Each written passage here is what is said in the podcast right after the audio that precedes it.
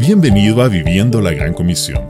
Durante 50 días estaremos preparando nuestro corazón para el tiempo de Pentecostés.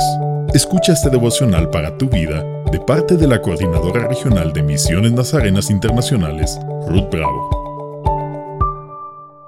¿Qué es la reconciliación? Reconciliación es que haya paz entre dos personas, entre dos grupos, entre dos naciones. En la cruz del Calvario, en Cristo, Dios estaba reconciliando consigo mismo al mundo, sin tomar en cuenta los pecados de los hombres.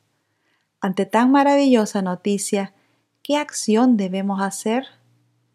Pablo nos pide que en el nombre de Cristo nos ruega que aceptemos el reconciliarse con Dios y que una vez reconciliados nos encarga que demos a conocer este mensaje.